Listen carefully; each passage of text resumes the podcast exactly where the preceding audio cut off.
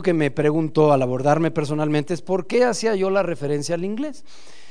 Y la respuesta que yo le di es que porque no conocía yo los idiomas originales. La Biblia fue escrita en dos idiomas originales, griego y hebreo. Principalmente las referencias etimológicas, es decir, para poder encontrar la raíz de cada palabra o la raíz de alguna frase utilizada en la Biblia, siempre se recurre al griego como idioma original. Y le contesté a este señor, amablemente me hizo la pregunta y amablemente le contesté, sin molestarme, no me incomodó su pregunta. Le dije, como no sé griego, por eso recurro al inglés. Y le explicaba, que el inglés es más apegado al idioma original en el cual fue escrito la Biblia que el castellano. Bueno, en inglés esta palabra se escribe así, bewitched.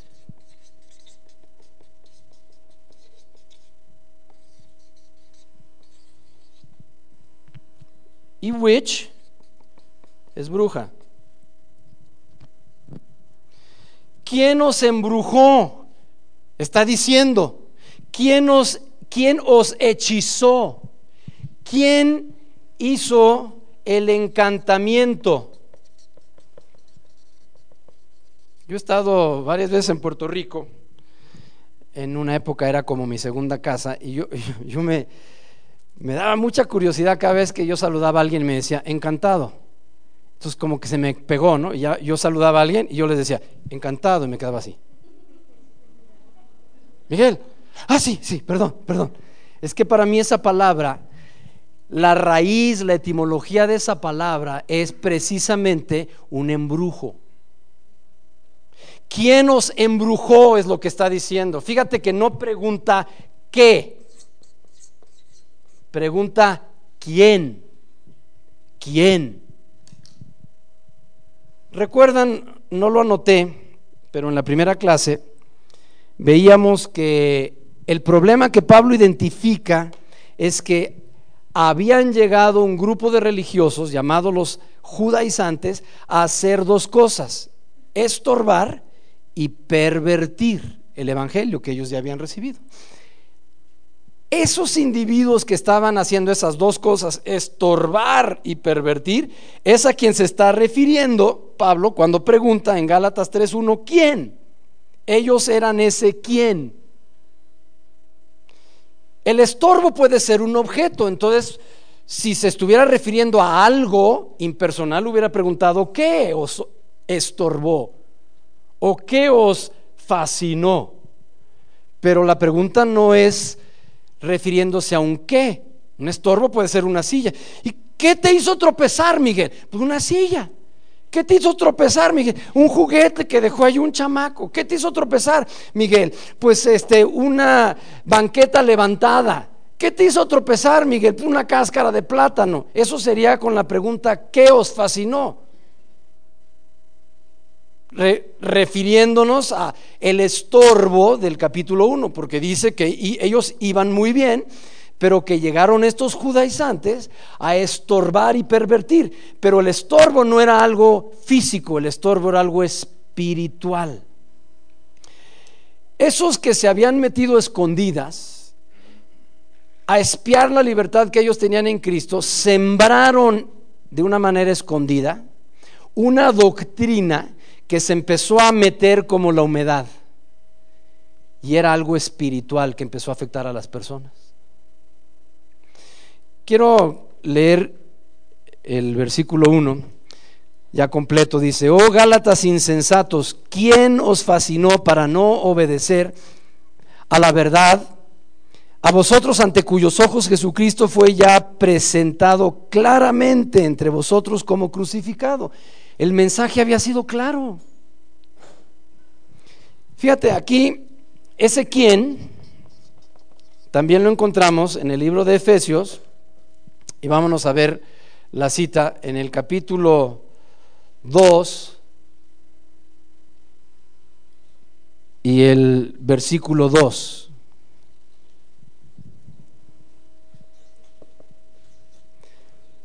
Dos, dos, capítulo 2, verso 2. Ese quien es un espíritu. No, pero eran personas. Sí, pero detrás de ellos había un espíritu. eran movidos por un espíritu. Es un espíritu. Voy a leer Efesios 2.2. Y, y dice, en los cuales, se refiere a pecados, que es la última palabra del verso 1, anduvisteis en otro tiempo siguiendo la corriente, imagínate un río, la corriente de este mundo conforme al príncipe de la potestad del aire, coma, el espíritu que ahora opera en los hijos de desobediencia. Igualito ahí más. ¿Voy mi comandante? No, no irás hoy. Se voltea el comandante Juan, vete tú y le dice al etíope.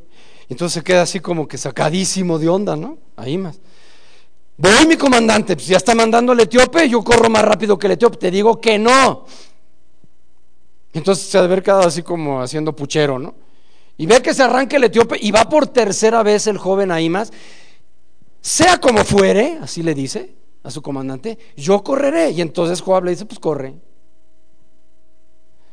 Ahí más lo vimos, e, ese ejemplo, y para los que no estuvieron en esa clase, pues la, referencia este, la saqué yo del Antiguo Testamento y les, les doy de una vez ahí la, referencia, por si lo quieren estudiar, segundo libro de Samuel 18, verso 19, ahí aparece el ejemplo de ahí más, segundo libro de Samuel, capítulo 18, verso 19.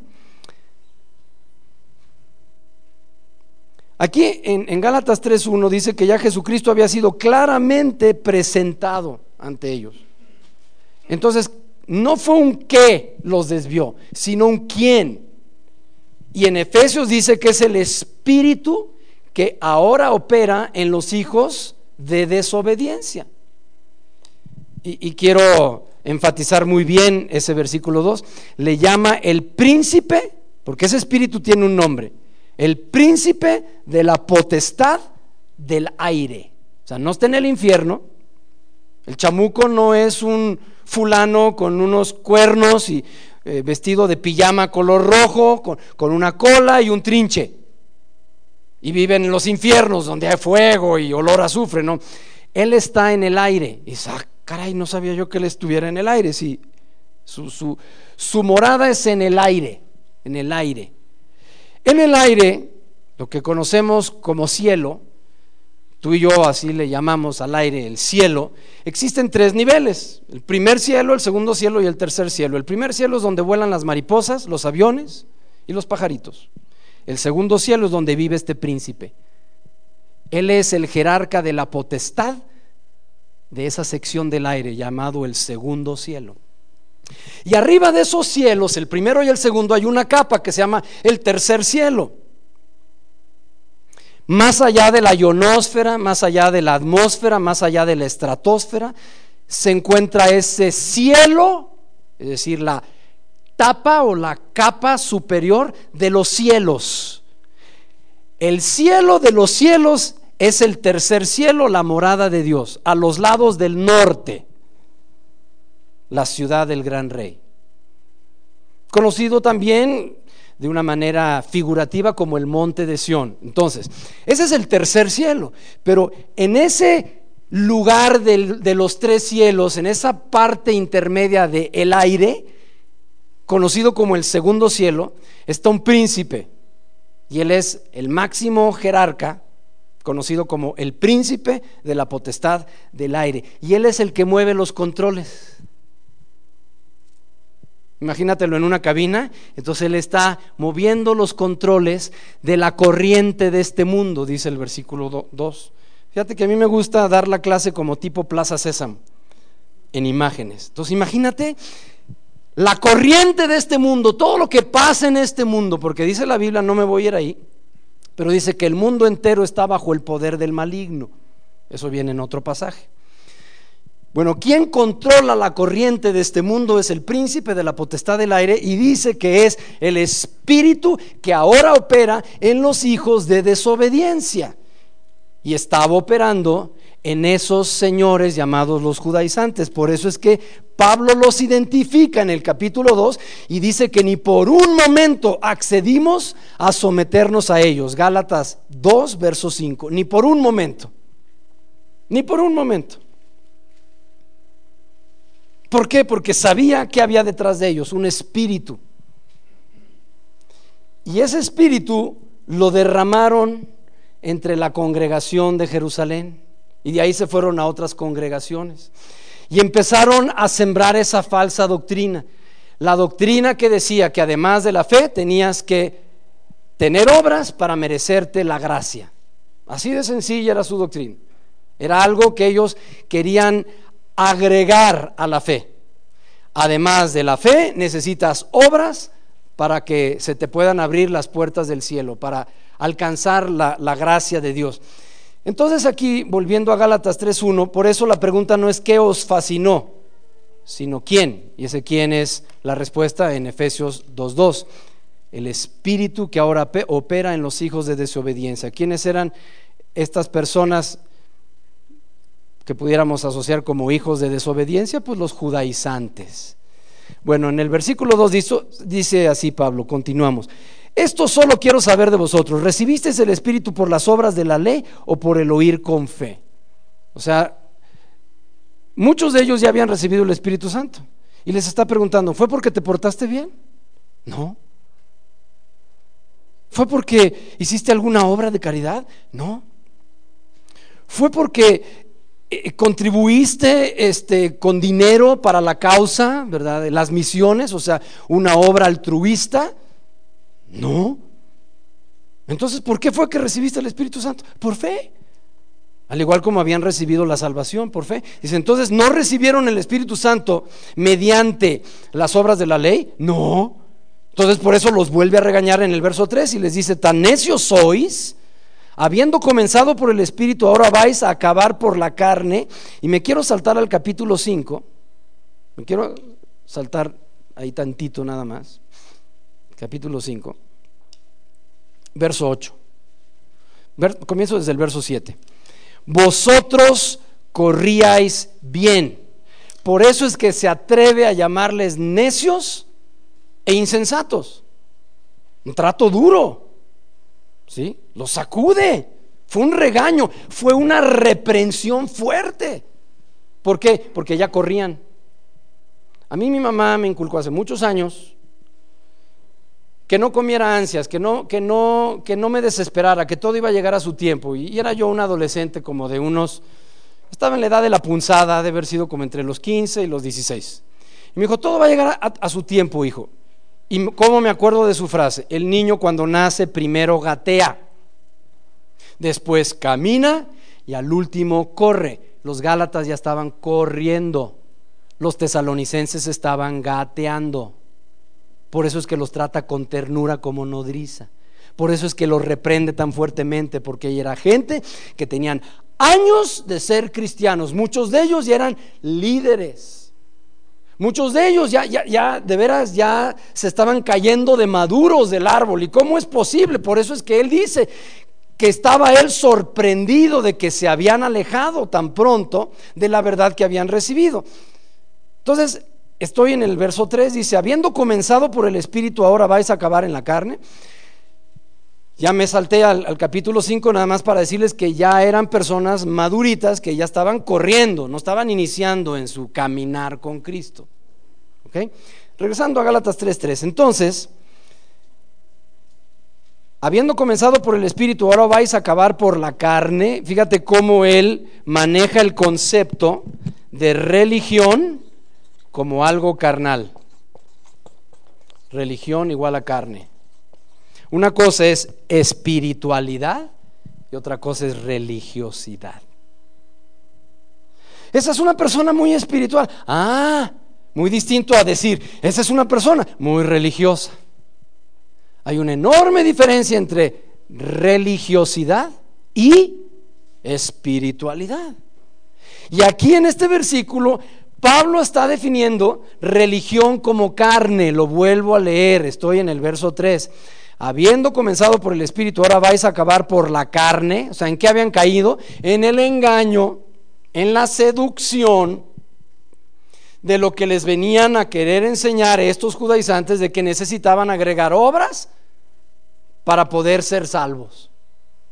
Y era un concepto para ellos novedoso, los judaizantes creían firmemente en ese concepto y estaban insistentes, insistentes, insistentes. Mira, vete de nuevo al capítulo 5, no era mi intención, no lo he hecho en las anteriores clases, no me gusta brincar, pero quiero que veas el verso 8, dice, esta persuasión no procede de aquello que os llama.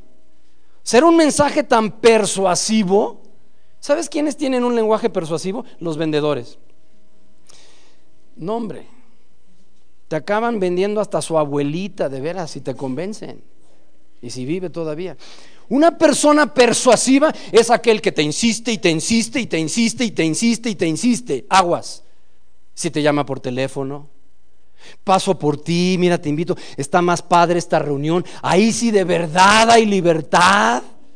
No, hombre, es que vas a ver qué diferente. Mira, acompáñame. Estas personas son muy distintos a lo que tú has conocido y te hablan por teléfono y te buscan y le insisten y le insisten y están, como decía mi hermana, jeringue y jeringue y jeringue y jeringue y jeringue. Eso Pablo en el capítulo 5, verso 8 le llama persuasión, no se daban por vencidos. Así son los mormones, así son los testigos de Jehová y así también son algunos falsos hermanos. Están convencidísimos que ahora sí ya descubrieron el hilo negro. Y ahora sí, mira, aquí en este lugar sí se mueve Dios, allá no. Vente conmigo pero son tan persuasivos, Gálatas 5.8, que no te sueltan. Precisamente estoy poniendo ese ejemplo muy actual, y algunos de ustedes les escuché risitas nerviosas, porque precisamente así eran los judaizantes. Regresando al capítulo 3, discúlpeme por este segundo y último brinco que acabo de dar. Versículo 3 al final dice que la religión que estaban queriendo los judaizantes añadir a su fe, él le llama la carne. La religión siempre va a ser de la carne. La espiritualidad es una cosa muy distinta. Ok, versículo 4. Tantas cosas habéis padecido en vano, si es que realmente fue en vano. Se le estaba diciendo, oye, y era gente que él conocía. No puedo creer que todo esto que tú has pasado, ahora vengas a caer en algo tan tonto tan tonto, tan absurdo. O sea, me extraña que siendo araña te subas por el elevador, Galata. Me extraña que con la experiencia y la trayectoria que tú tienes, te hayan lavado el cerebro, te hayan convencido. ¿Sabes por qué? Porque era un espíritu. Era un espíritu que ahora opera en los hijos de desobediencia. Ahora, no amanece un hijo desobediente de la noche a la mañana. Es algo que va creciendo, va creciendo y todo comienza, escúchame bien, con una pequeña semilla de inconformidad. Ay, no me gustó cómo dirigieron la alabanza. Ay, no me gustó cómo están usando los diezmos. Ay, no me gustó cómo predicó hoy fulano de tal. Ay, pequeña semilla de inconformidad que va creciendo. Es como tú vas caminando y de repente, ay, ¡ay! ¡ay! Y tú te levantas el pantalón. A mí no me podría suceder en, este ejemplo porque tengo botas, pero si tú fueras de chanclas, caminando por la maleza, te buscas y lo único que encuentras son dos hoyitos chiquititos. Si no eres persona de campo, no lo vas a saber identificar. ¿Qué fue? Ay, una arañita. No, fue una víbora. Y esos dos minúsculos agujeritos que después a, las dos horas ya ni se van a notar. Y dices, no, no me pasó nada, pero por dentro corre el veneno. Y te va a dar gangrena. Y te vas a morir. El espíritu contaminante de los judaizantes en la época de Pablo tenía exactamente el mismo efecto. Era venenoso. Entonces, por eso aquí en, el, en, este versículo, en el verso 4, dice, no puedo creer que ustedes ya hayan padecido tanto, es decir, ya su trayectoria era, carambas, No nacieron ayer. O como dice Wayne Myers, bueno, yo nací de noche, pero no nací anoche. Y, y, todo esto lo padecieron en vano, si es que realmente fue en vano. Aquel pues que os suministra el Espíritu y hace maravillas entre vosotros, lo hace por las obras de la ley o por el oír con fe. Verso 6, si Abraham, así Abraham creyó a Dios. Fíjate, no dice creyó en Dios, él ya había creído en Dios. Muchos de nosotros se nos facilita creer en Dios, pero cuando ya la cosa se pone un poco más difícil, te voy a sanar de esta enfermedad, ya no le podemos creer. No, pues es que, es que no creo que, que pueda sanar de esta enfermedad. Y yo te hago la pregunta, ¿qué será más fácil para Dios? ¿Sanarte de un juanete o abrir el mar rojo? Y dejar pasar dos y medio millones de judíos. ¿Qué será más fácil para Dios? ¿Crear el universo o sanarte de esa migraña? Él mismo se pregunta, ¿habrá algo difícil para mí en el Antiguo Testamento? Y pues la respuesta ya la sabemos, no. Pero entonces, ¿por qué no le creemos a Dios? Entonces, si yo lo leo y está en su palabra y es una promesa, pues punto y se acabó, Dios lo dijo, yo lo creo y así es. Y no hay punto de discusión. Dios lo dijo, yo lo creo y así es. Por eso era la pregunta en el verso 5. Dice, aquel que hace maravillas entre vosotros, ¿las hizo por las obras de la ley o por el oír por fe? La fe viene por el oír y el oír de la palabra de Dios. Entonces estos judaizantes les estaban metiendo conceptos religiosos de que necesitaban obras para poder recibir la salvación. Y dice en el verso 6, está usando como ejemplo a Abraham, que Abraham le creyó a Dios y le fue contado por justicia. Ahora, una cosa particular que querían hacer los judaizantes era circuncidarlos. Era una de las obras religiosas. Ustedes tienen que circuncidarse. Quiero que nos vayamos al libro de Romanos. Dale vuelta hacia atrás a tu Biblia y acompáñame aquí en, Romanos. Y, quiero, ya que menciona la circuncisión de Abraham en Gálatas y la va a seguir mencionando en el capítulo 5, Vámonos a, Romanos porque esto nos va a aclarar muchísimo. Verso 1. ¿Qué pues diremos que halló Abraham nuestro padre según la carne? 4, verso 1.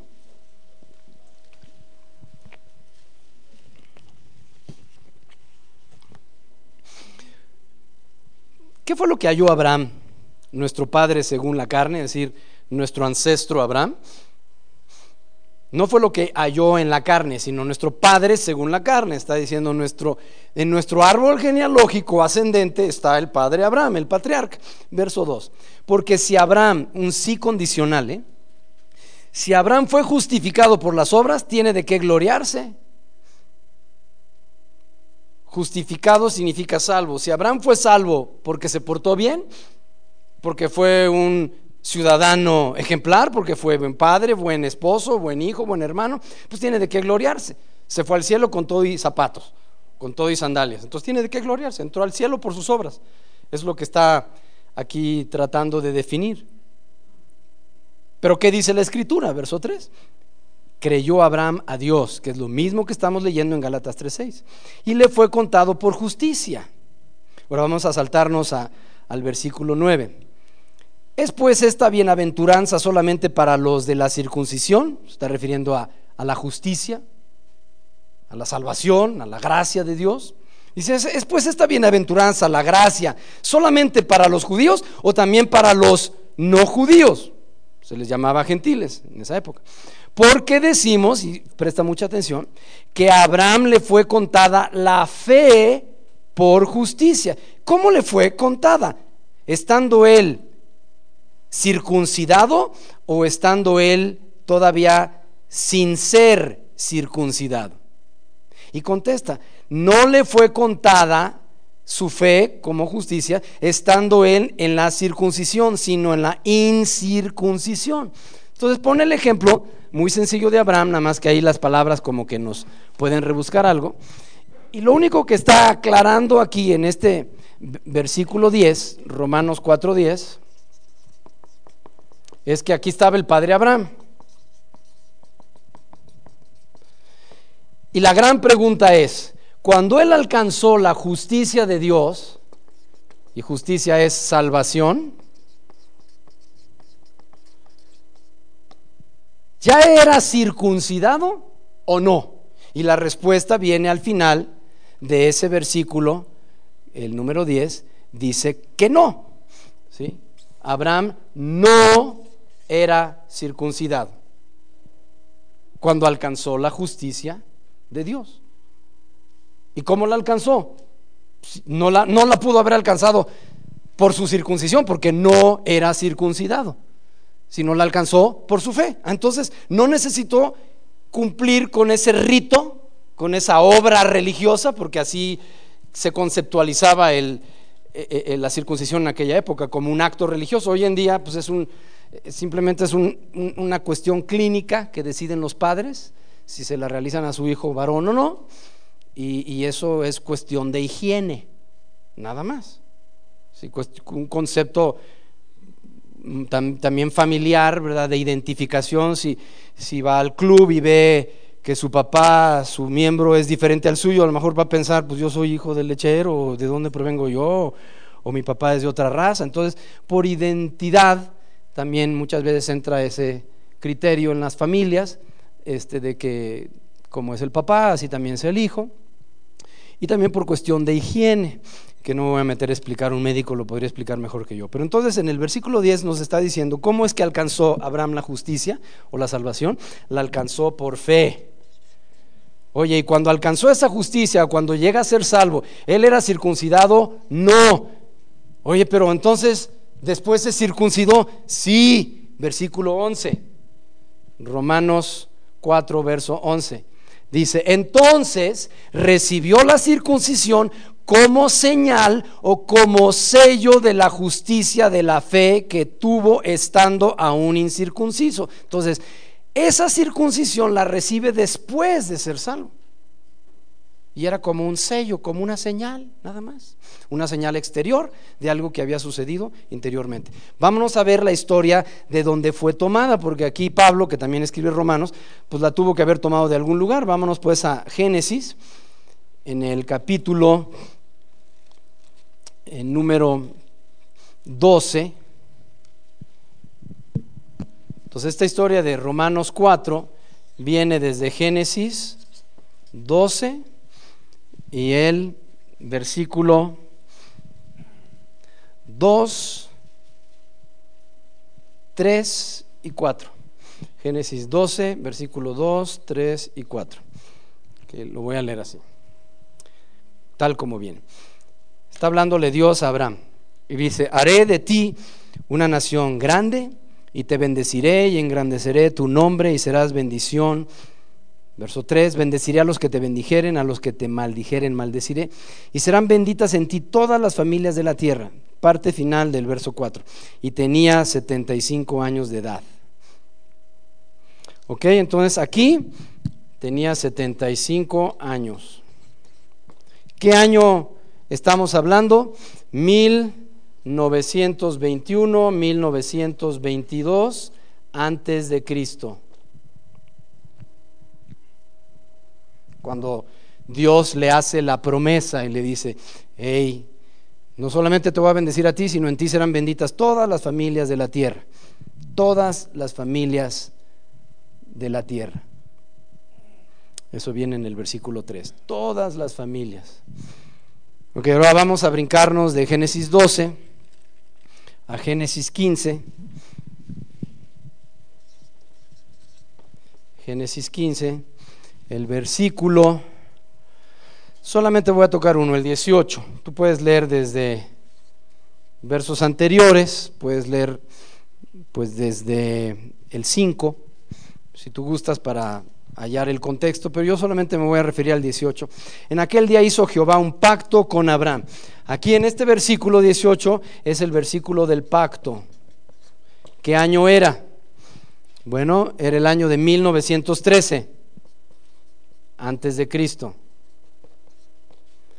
Entonces, si yo hago una división, son ocho años, más los 75 años que tenía Abraham aquí, serían 83. ¿Estamos de acuerdo?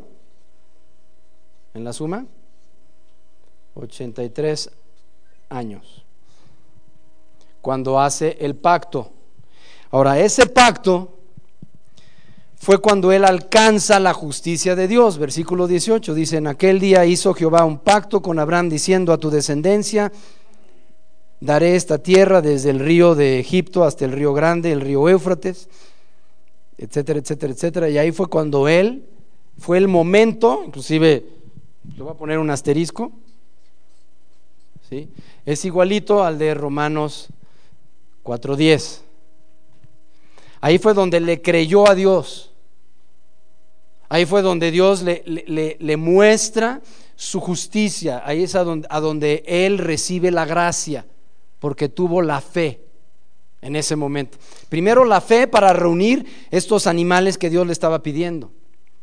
En el versículo 9 menciona que era una becerra, una cabra y un carnero.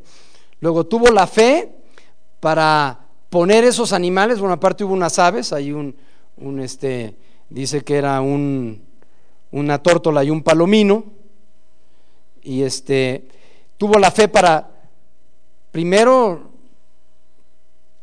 ir a un mercado y comprar esos animales, y llegaba la marchanta, ¿no le sirve uno de un año? No, tiene que ser de tres años. No, pues aquí tengo una becerra de cuatro, no, tiene que ser de tres. ¿Cuánto habrá batallado para encontrar la becerra de tres años? ¿Quién sabe? Y sigue buscando en los puestos del mercado o entre los establos de sus amigos y finalmente encuentra una cabra y entonces le dice el vecino, pues esta cabra tiene como dos años, no me sirve. Y así fue buscando de establo en establo, de, puesto en puesto, hasta que finalmente encontró la cabra de tres años. Y el carnero también tenía que ser de tres años. Entonces tuvo la fe primeramente para obedecerle a Dios y reunir esos animales junto con las dos aves. Luego tuvo la fe para construir un altar, para poner esos animales en el holocausto. Luego tuvo la fe para ahuyentar unas aves de rapiña que llegaban para quererse devorar ese sacrificio. Y luego tuvo la fe, porque dice en el versículo 12, que le sobrecogió sueño a Abraham. Tuvo la fe para vencer ese letargo espiritual. Tuvo la fe para vencer ese sueño. Versículo 12.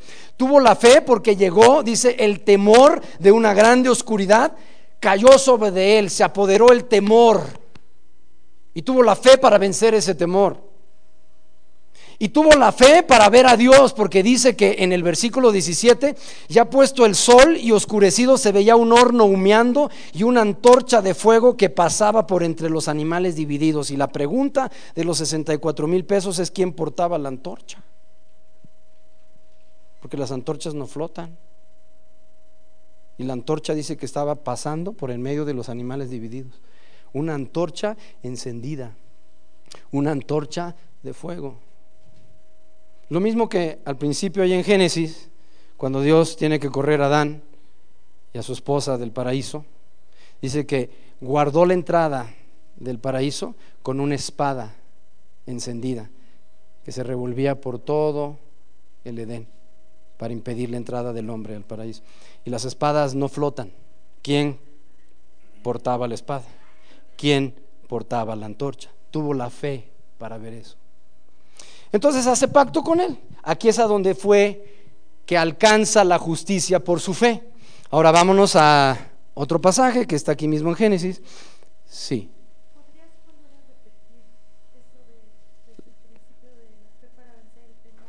tuvo la fe para reunir a los animales en el versículo 9. Sí. Tuvo la fe para construir el altar en el versículo 10 y 11. Tuvo la fe para ahuyentar a las aves de rapiña que querían comer el sacrificio en el 11. Tuvo la fe para vencer el sueño o el letargo espiritual en el 12. Tuvo la fe para vencer ese temor de una grande oscuridad que cayó sobre de él, que se estaba apoderando de su corazón. Y el temor echa fuera la fe. ¿Sabes cuál es la antítesis de fe? Temor. Tienes fe, pero si hay una rendija por donde entra el temor, entrando el temor, ¡pum!, se sale la fe. O dicho de otro modo, tienes temor y está cayendo ese temor de una terrible oscuridad me voy a morir, tienes miedo de la oscuridad, tienes miedo de las alturas, tienes miedo de las arañas, no sé cuál sea tu temor, tienes miedo de morirte, entonces tu corazón está sobrecogido por temor. Nada más con que le abras la puerta a la fe y la fe, ¡pum!, echa a correr el temor. Ok, entonces tuvo la fe para vencer ese temor y tuvo la fe para creerle a Dios. En lo que le había prometido y en el verso 17 tuvo la fe para ver a Dios y lo vio en esa antorcha de fuego. Su palabra dice que Él es fuego consumido. Este es el instante cuando Él, por su fe, alcanza la justicia. Ahora vamos a ver el instante cuando se circuncida. Génesis, capítulo 17, verso 24. Génesis 17, 24. Okay. Esta historia es en el año, aquí es la circuncisión.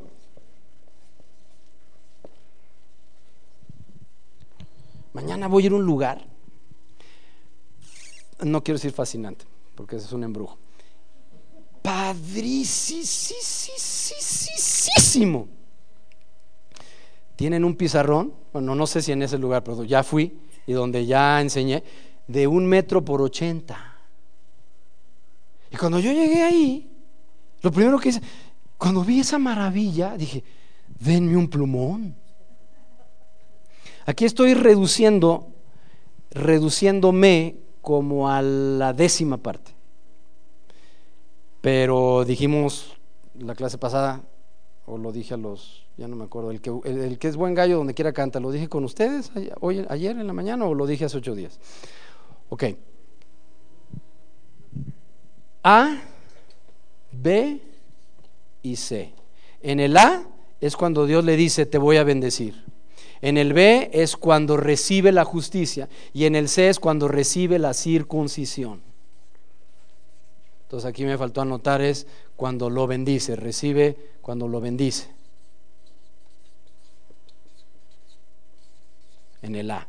En el B, que es en el Génesis 12 lo bendice, Génesis 15 alcanza la justicia, es el pacto. Y Génesis 17, verso 24 dice, era Abraham de edad de 99 años cuando circuncidó la carne de su prepucio. ¿Qué año era? Era el año de 1898. Entonces voy a ponerle aquí 1898, todo esto es antes de Cristo. Pues entonces si, si yo hago la resta, habían transcurrido 15 años.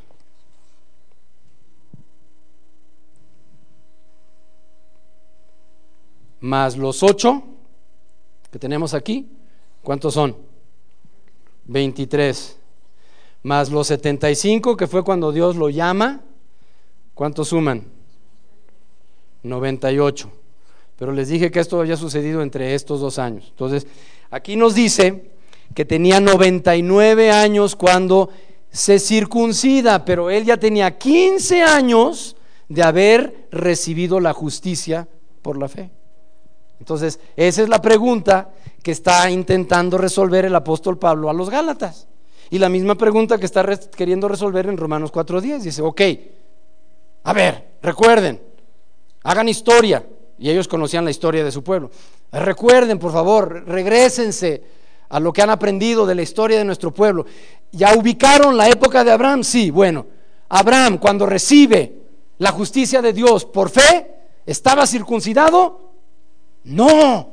Ah, entonces no recibe la salvación porque haya hecho ese rito religioso. Porque eso era en ese tiempo, un rito religioso. Hoy ya cambió, ya no lo hacen las familias por ser rito religioso. Ya dije por qué causa. Entonces dice, recuerden, ellos hacen memoria y dicen, no, pues cuando Abraham en el año 1913 antes de Cristo, a sus 83 años recibe la justicia de Dios, que fue cuando está sacrificando esos animales, cuando vio la antorcha encendida, pues no estaba circuncidado. Pues cuando se circuncidó? 15 años después de esa fecha. Cuando él tenía 99 años, esa es la referencia que nos está dando, que es la más exacta en el verso 24. Entonces ahí está, Génesis 17, 24. Regresemos pues a Gálatas. Y pues la pregunta era la siguiente, si Abraham fue salvo sin haberse circuncidado, ¿por qué ustedes los judaizantes quieren circuncidar ahora a los cristianos? No hace falta. Abraham no le hizo falta. Y él fue salvo por fe. Si Abraham no necesitó ser circuncidado, ¿por qué ustedes, señores judaizantes, insisten en que además de haber tenido la fe en Jesucristo, necesitan ser circuncidados? Esa era la gran premisa, era la gran, la gran contradicción. Volviendo a Galatas capítulo 3, verso 6, dice, así Abraham creyó a Dios y le fue contada por justicia. Sabed, por tanto, que los que son de fe, estos son hijos de Abraham. Y la escritura por la fe a los gentiles, perdón, y la escritura, previendo que Dios había de justificar por la fe a los gentiles, dio de antemano la buena nueva a Abraham diciendo, en ti serán benditas todas las naciones. Génesis 2, 12, versículo 3 y 4. En ti serán benditas todas las naciones. De modo, ahí concluye, o remacha, de modo que los de la fe son bendecidos con el creyente Abraham porque todos los que dependen de las obras de la ley están bajo maldición. Pues escrito está, maldito todo aquel que no permaneciera en todas las cosas escritas en el libro de la ley para hacerlas.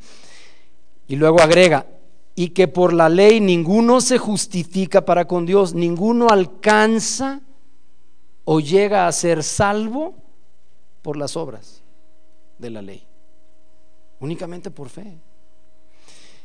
Repito el verso 11, por la ley ninguno se salva para con Dios. Eso es evidente. ¿Por qué?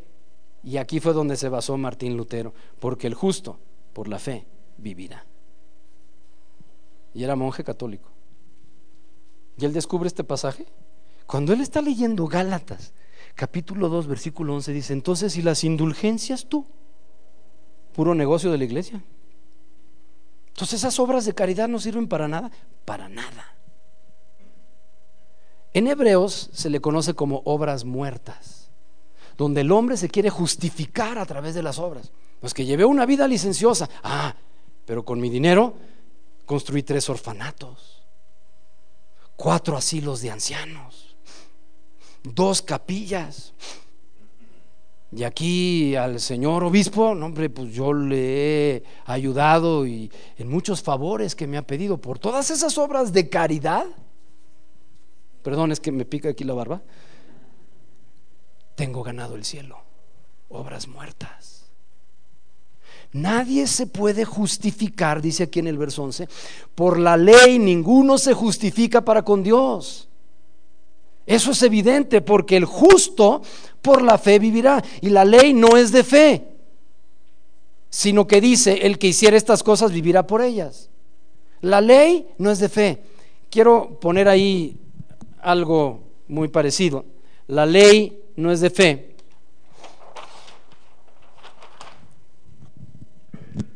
La fe está opuesta a la lógica.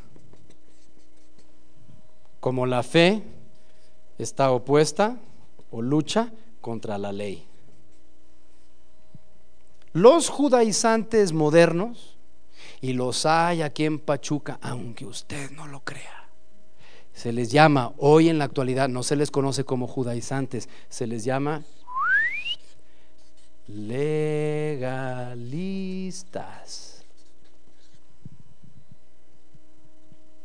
Mujeres, no se pueden cortar el pelo.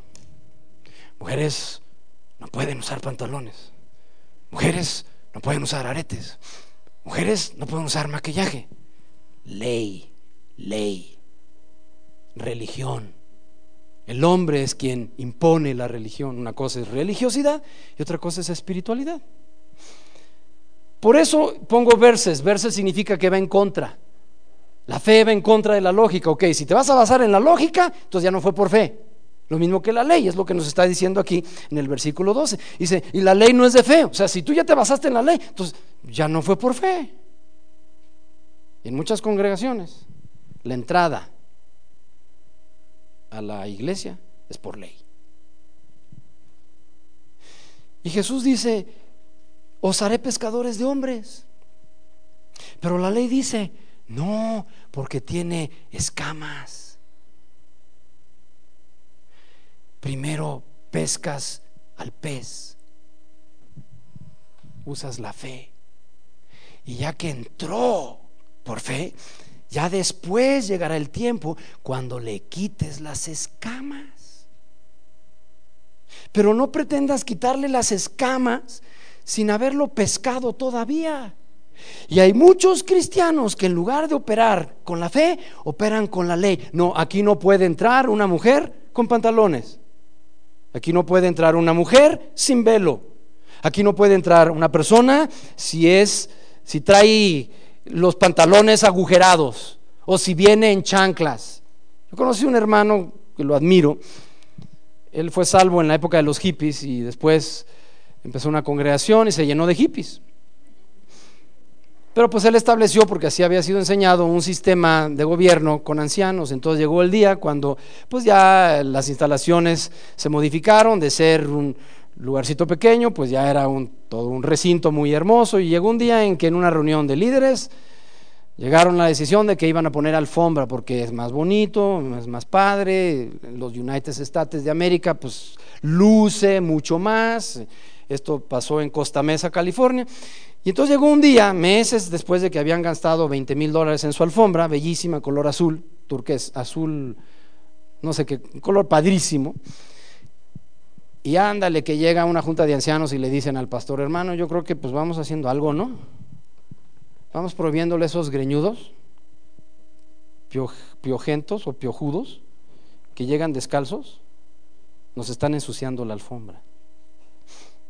Hay que decirles que se pongan tenis o que o, venderles guaraches, o hermano, porque vienen de la calle y ellos caminan por la calle, ¿sí? viles y asquerosos hippies, y nos están ensuciando nuestra alfombra. La ley no les permitía entrar. Y pues el hermano dijo, pues quitemos la alfombra. La fe. Entonces, o es por fe o es por ley. Versículo 12. Porque la ley no es de fe, sino que dice, el que hiciera estas cosas, vivirá por ellas.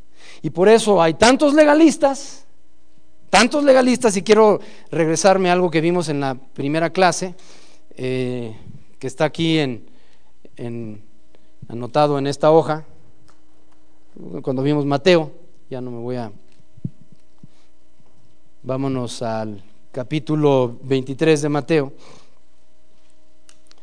cuando mencionaba que Siete veces aparece la palabra hipócritas refiriéndose a los religiosos.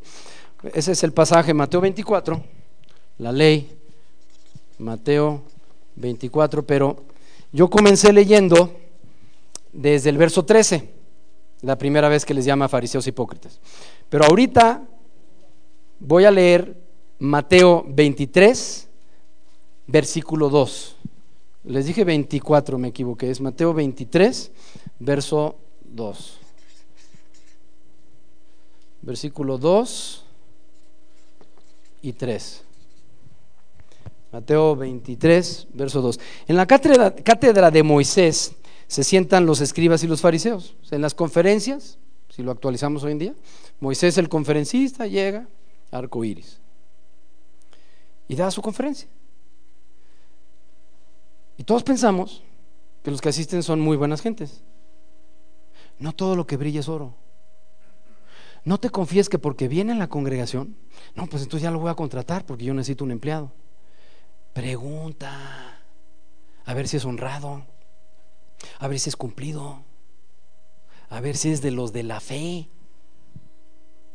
No todo el que se congrega es buena gente, no todo lo que brilla es oro. Fíjate, en la cátedra de Moisés, ¿quiénes estaban ahí decolados? Los escribas y los fariseos. En toda, hasta en las mejores familias, se, cuelan ese grupo de personas, como la humedad, dijimos. Ok, versículo 3. Así que todo lo que os digan, que guardéis, guardadlo y hacerlo, mas no hagáis conforme a sus obras. ¿Por qué Jesús? Porque dicen y no hacen porque atan, y aquí está definiendo a los judaizantes, porque atan cargas pesadas y difíciles de llevar, las ponen sobre los hombros de los hombres, pero ellos ni con un dedo quieren moverlas. Antes hacen todas sus obras, obras, fíjate, religiosos, legalistas, carnales, porque les dice, habiendo comenzado en el espíritu, venís a acabar en la carne, él compara esas obras religiosas con carne. Entonces dice en el versículo 5, antes bien hacen todas sus obras para ser vistos por los hombres. Verso 6, aman los primeros asientos en las cenas, las primeras sillas en las sinagogas, las salutaciones en las plazas y que los hombres los llamen rabí, rabí, poderoso caballero, don dinero, señor diputado, lic, doc, ing títulos. Por eso les llama siete veces hipócritas. Ok, vamos a terminar con, con Gálatas, el tiempo que nos queda. Regresemos ahí, capítulo 3. Estaba muy disgustado Pablo porque eran gentes maduras y habían sido arrastrados en esa simulación sus mejores amigos. Aún el hombre a quien él respetaba tanto que era un apóstol antes que él, Bernabé. Y dice que era increíble, increíble que cuando él recibe la visita de Pedro, que llega de Jerusalén a Antioquía, dice, era de reprender. ¿Por qué? Porque le dice, oye hermano, si tú siendo judío vives como gentil, ahora ¿por qué obligas a los gentiles a que vivan como judíos? Poniendo cargas que ellos no llevaban. Bien, volviendo aquí a Gálatas en el capítulo 3, estoy ahora en el verso 13. Cristo nos redimió de la maldición de la ley, hecho por nosotros maldición porque está escrito, maldito todo el que es colgado en un madero, para que en Cristo Jesús la bendición de Abraham, esto que alcanzó Abraham, que fue la justicia por la fe, para que la bendición de Abraham alcanzase a los gentiles ellos estaban estorbando en realidad porque estaban diciendo, no, nosotros somos de la Jai, judíos. Dice, no, también los gentiles. No, no hay acepción de personas. Entonces aquí dice, para que también esa bendición, verso 14, que recibió el padre Abraham, también llegase a los gentiles, a fin de que por la fe, otra vez lo recalca, recibiésemos la promesa del Espíritu. Hermanos, hablo en términos humanos. Un pacto, aunque sea de hombre, una vez ratificado, nadie lo invalida ni le añade. Y ese pacto lo hizo Dios con Abraham. Ya lo leímos, ya lo estudiamos. Verso 16. Ahora bien, Abraham, a Abraham fueron hechas las promesas y a su simiente. No dice simientes como si hablase de muchos, sino como de uno, a tu simiente, la cual es Cristo. O sea que de esa genealogía de Abraham iba a venir el Mesías, de tu simiente, de tu descendencia, la cual es Cristo. 17. Esto pues digo que el pacto previamente ratificado por Dios para con Cristo, la ley que vino 430 años después, esto es muy interesante. Aquí está Abraham, ¿sí? que por su fe alcanza la justicia. Este es el padre Abraham. Y aquí está Moisés. Con Moisés llega la ley. Transcurren 430 años entre el pacto y la ley. Pero dice que cuando llega la ley, la ley no puede abrogar el pacto. Versículo 15. Una vez que sea ratificado, nadie lo invalida, nadie le añade. Ahora bien, a Abraham fueron hechas las promesas y a su simiente, dice en el 16. Y en el 17 dice, el pacto previamente ratificado por Dios para con Cristo, la ley que vino 430 años después, no la abroga, no la invalida esa promesa.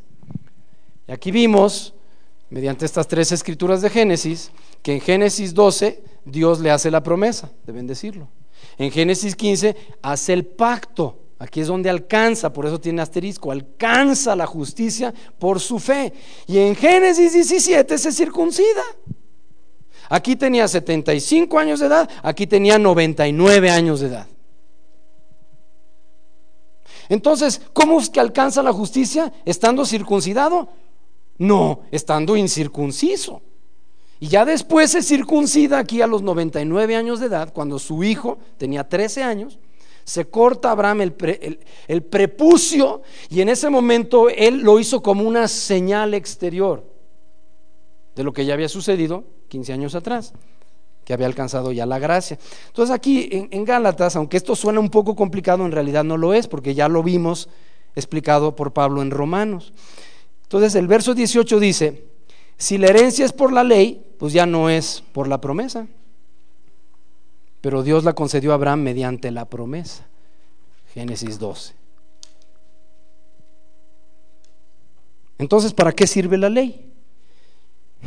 Yo di clases en un instituto hace muchos años, en Guadalajara. Cuando yo llegué a dar clases ahí, yo estaba recién casado, en el año 78. Llego a ese instituto, había 16 alumnos y no había reglamento. Vieras qué padre era convivir en ese instituto con los alumnos y entre ellos. Vieras qué bonita relación entre los profesores. Vieras qué padre el ambiente. Vieras qué suave el mover de Dios. Pero el siguiente semestre ya había dos reglas en el reglamento y hasta lo ponía en la pared y en sus dormitorios. Para el tercer semestre ya había cinco reglas. Para el quinto semestre ya había 25 reglas. Y dirás, oye, ¿por qué no hubo reglas en el principio? Ah, porque como los muchachos transgredieron lo que era la ley del buen vecino y la ley de la convivencia y la ley de la armonía, tuvo que ser agregado ese libro que ya después de varios años pues ya eran muchas páginas de reglamento bajo el cual nos regíamos en ese instituto bíblico. Eso es ley. A las 10 de la noche se apagan las luces. ¿Y por qué? Porque los muchachos abusaron. Daba la una de la mañana y, un cuento nononón de luz. Y así se fueron agregando una ley, dos leyes, tres leyes, 25 leyes. ¿Por qué existe la ley? Dice en el verso 19. Fue añadida. Tuvo que ser añadida. Al principio no existía. En el Edén no existía. Todo era de palabra. ¿Sí? Trato de caballeros, Dios y Adán. Adán, no comas de ese fruto. Y ahí viene la mujer. ¿Sí? Oye viejo, pues ¿por qué? Mira, ya nos aburrimos, ¿no? De siempre lo mismo, lo mismo, lo mismo. En cambio eso se ve bien, como muy suculento. ¿Qué tal si te hago un licuado de ese fruto? Y, este, pues algo distinto. Entonces ya después tuvo que ser añadida la ley. Pero hay personas que dicen, no, es que pues, yo creo que Adán a lo mejor no entendió, era sordo. Y por eso violó la ley. La ley existía, no estaba escrita, pero existía. No comerás de este fruto. De todos los árboles, sí, menos de este árbol. A lo mejor era sordo y no le oyó. Pero podía ver. Y ubiquémonos hoy en día, ¿no? Que alguien pone un letrero. Pintura fresca, no tocar. Y pasa una persona y pone su manota. Y luego lo llama el líder, ¿no? Y le encarga, oye, oye, tanto trabajo que nos costó aquí pintar y tú vienes y nos estropeas. ¿Qué no viste? Es que no sé leer. Perdóname, pero si no leíste el letrero pintura fresca, no tocar, la pintura fresca brilla diferente a la pintura seca. Pues estoy medio cegatón. Perdóname, pero la pintura fresca huele. Es que estoy mormado. La transgresión del hombre provocó que Dios tuvo que mandar con Moisés las dos tablas de la ley. Un día estaba predicando en una congregación allá en el norte. Les dije, es la última vez que voy a venir. ¿Por qué? ¿Conocen los diez mandamientos? Sí, yo tenía seis meses de ir. Esta es la última vez ya. Y si ya no vengo, pues ya como quien dice aquí se acaba ya la cosa. Yo llegaba, manejaba tres horas y media para llegar ahí. ¿Y por qué? Pues porque la mayoría de ustedes son comerciantes. Varios provenían de una familia de árabes y no cerraban los comercios los domingos. Les dije, ¿no han leído los diez mandamientos? Seis días trabajarás y el séptimo reposarás. El día que ustedes cierren sus tiendas, ese día yo regreso. Pero como veo que no han aprendido nada, porque lo más elemental de los diez mandamientos ni siquiera lo aplican, el día que yo me dé cuenta que de veras ya obedecen a Dios, porque ni, ni a las vacas este, las, les exprimen la leche en domingo, por lo menos allá en la cuenca que yo conocía. Volviendo aquí a terminar este capítulo, dice en el 19 que la ley tuvo que ser añadida a causa de las transgresiones hasta que viniese la simiente, es decir, Jesucristo. Y Jesucristo, verso 20, iba a ser el mediador no nada más de Abraham, no nada más del padre Abraham, sino de todos. Luego la ley es contraria a la promesa de Dios en ninguna manera, porque si la ley dada pudiera vivificar, la justicia fuera verdaderamente por la ley. Aquí nos está diciendo que la ley no puede vivificar. Es bien importante el verso 20. Dice, si la ley dada pudiera vivificar, vivificar, entonces la justicia fuera alcanzada por la ley. Pero Abraham no alcanzó la justicia por la circuncisión o por hacer esa, esa obra que señalaba la ley. Hay que circuncidarse, sino alcanzó la justicia por su fe. Que continuó en el verso 22, más la escritura lo encerró todo bajo pecado para que la promesa que es por fe en Jesucristo fuese dada a los creyentes. Pero antes que viniese la fe, y aquí, aquí concluimos, antes que viniese la fe, y voy a sustituir fe por Jesús, porque Él es el autor de la fe. Lo puedes poner ahí en, en este versículo 23. Antes que viniese Jesús, estábamos bajo la ley, encerrados para aquella fe que iba a ser revelada, un término predilecto de Pablo. Revelar, les puse el ejemplo de la fotografía. Si ya revelar es manifestar algo que ya existe. Verso 24, de manera que la ley ha sido nuestro ayo. Entonces, ¿qué es la ley? Bueno, la ley era como un anillo que ponían en la nariz de un buey y jalaban al buey. Ese arillo o ese anillo se llama ayo. Quita ley y pon religión. No es que yo soy católico, apostólico y romano, ¿ok? Esa religión bajo la cual tú naciste fue tu ayo.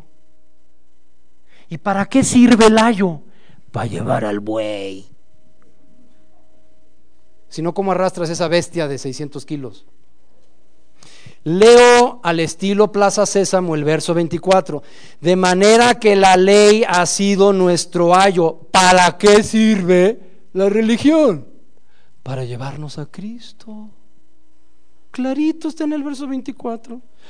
Ah, entonces si en mi religión no me llevan a Cristo, ¿sirve para algo esa religión? Para nada. Para nada. Pero si en tu religión te llevan a Cristo, quédate en tu religión. Nadie te está diciendo que cambies de religión. Nadie te está quitando tu religión. Es que no me van a hacer que yo traicione la religión de mis padres que recibí de mis ancestros, de mis bistatarabistatarabuelo. Nadie te está diciendo que abandones esa tradición o esa religión. Si tu religión te conduce a Cristo, magnífica. Aplausos para esa religión. Yo fui al instituto bíblico con monjas, con sacerdotes.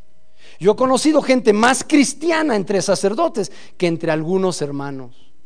He conocido sacerdotes que yo recientemente, apenas ahora en, a principio de año, yo viajé como cuatro horas para asistir a una misa donde un sacerdote, por predicar a Cristo, en la ciudad Chihuahua, Chihuahua, lo corrieron, lo bloquearon, el obispo lo bloqueó, le hizo la vida imposible, lo mandó un pueblucho, lejísimos, porque ya había levantado una comunidad y, y los llevó a Cristo, versículo 24. Él fue ese ayo que los condujo a Cristo.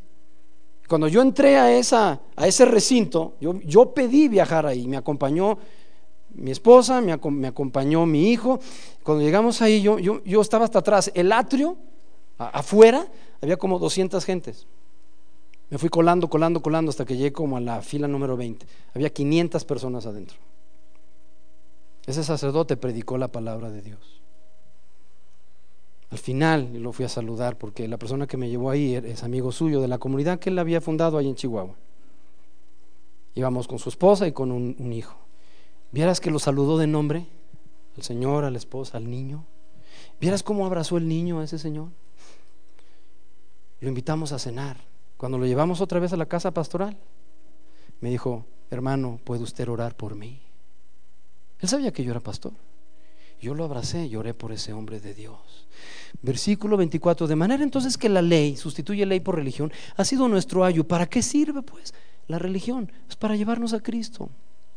a fin de que fuésemos justificados por la fe, no por la religión. Si la religión salvara, pues Jesús nació dentro de una religión, entonces él hubiera dicho, mi religión salva. Entonces Juan 14, 6 diría, el judaísmo es el camino, el judaísmo es la verdad, el judaísmo es la vida. Y nadie llega al Padre si no es por el judaísmo. Pero no dice así Juan 14, 6, dice, yo soy el camino, yo soy la verdad, yo soy la vida. Nadie llega al Padre si no es por mí. Entonces ningún ismo salva. Eso es lo que nos está diciendo el versículo 24 al final. De modo que ningún ismo salva, porque solamente somos justificados por la fe. Verso 25, pero venido Jesús, venida la fe, verso 25, ya no estamos bajo ayo en una versión moderna, Ayo dice guía.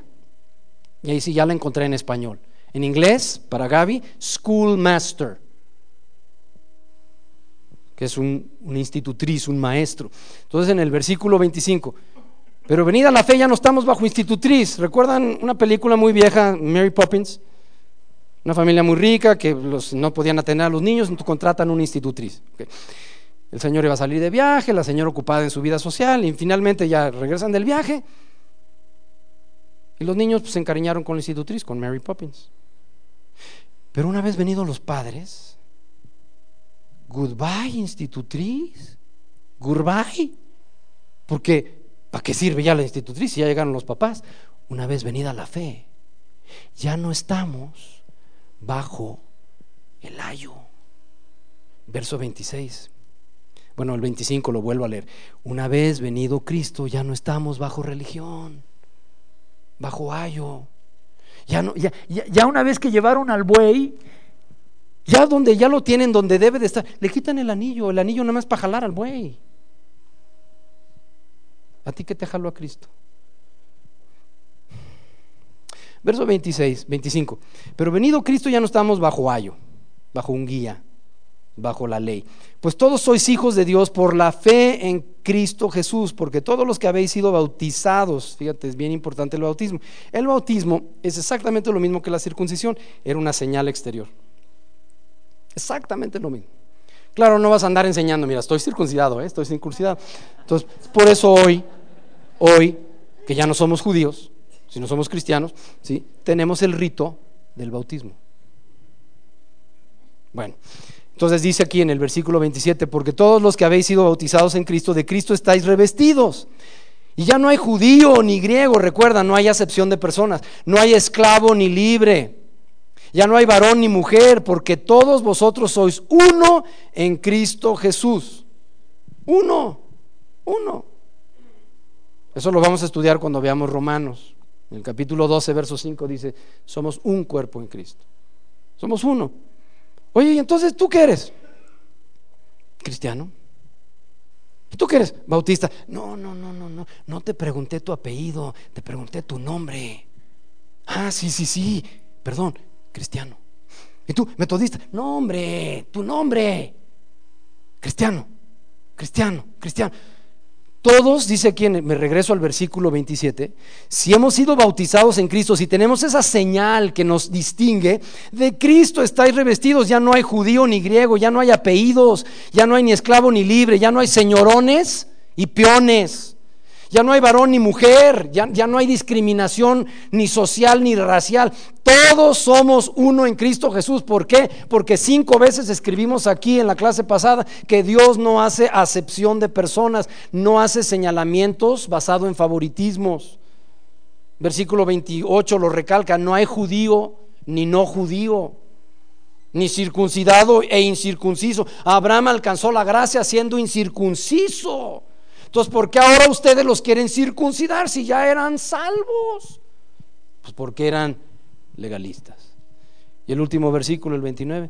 Y si vosotros sois de Cristo, ciertamente el linaje de Abraham sois y herederos según la promesa, la de Génesis 12, no según la ley de los judaizantes.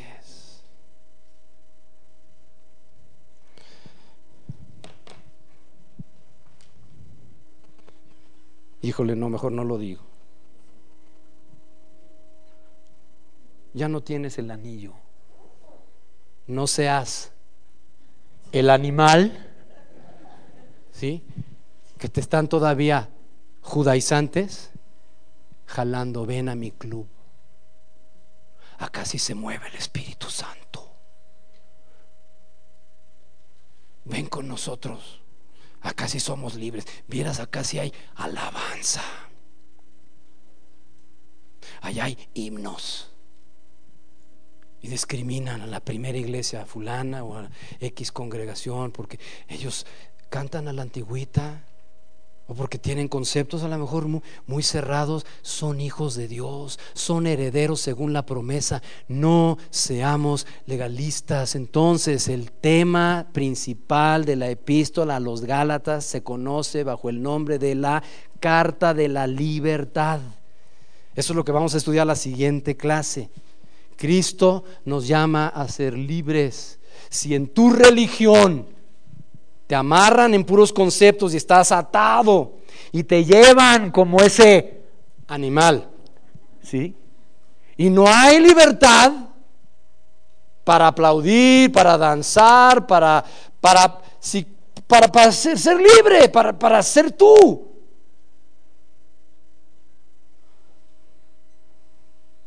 Entonces, si no hay libertad, donde esté el Espíritu de Dios, ahí hay libertad. Vamos a ponernos de pie y vamos a dar gracias.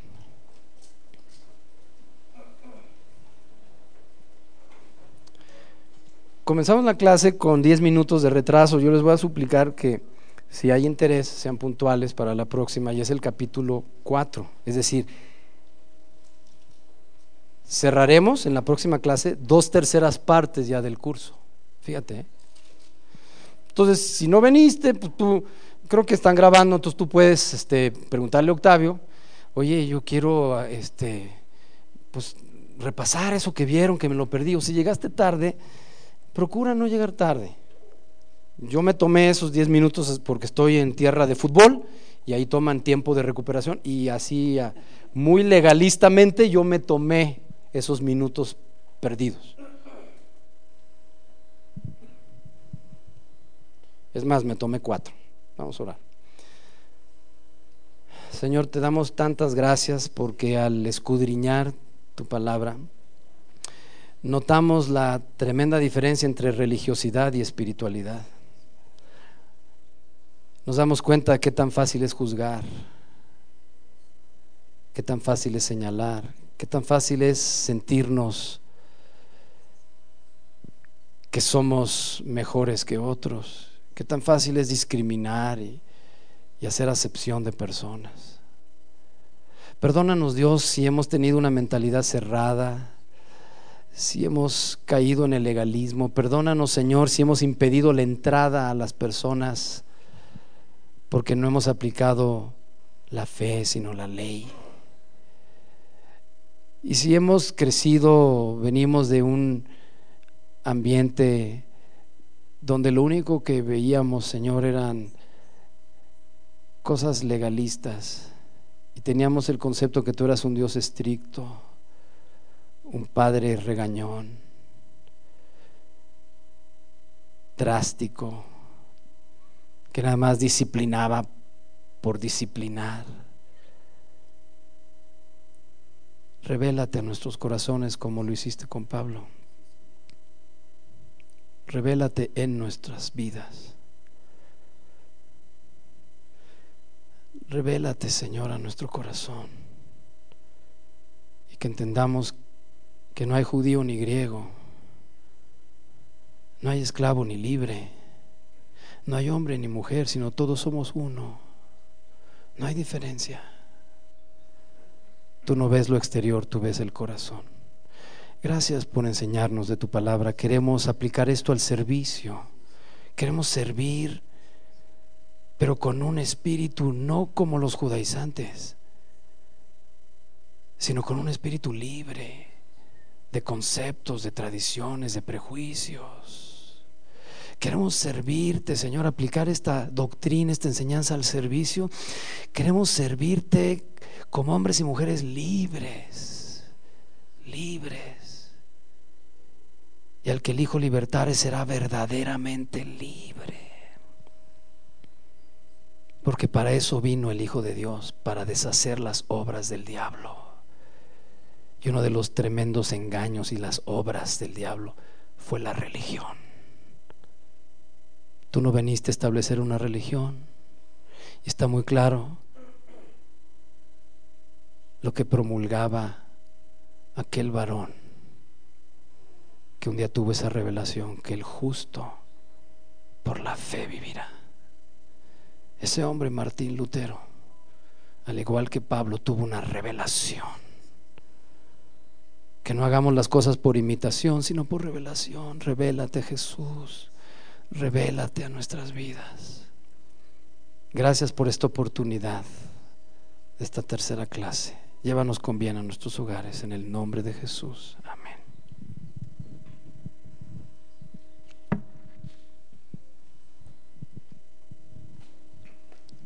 Buenas noches. Nos vemos el viernes. Y el viernes es reunión de oración aquí todos. El domingo no se les olvide. 9 de la mañana y 11. Que tengan una buena noche.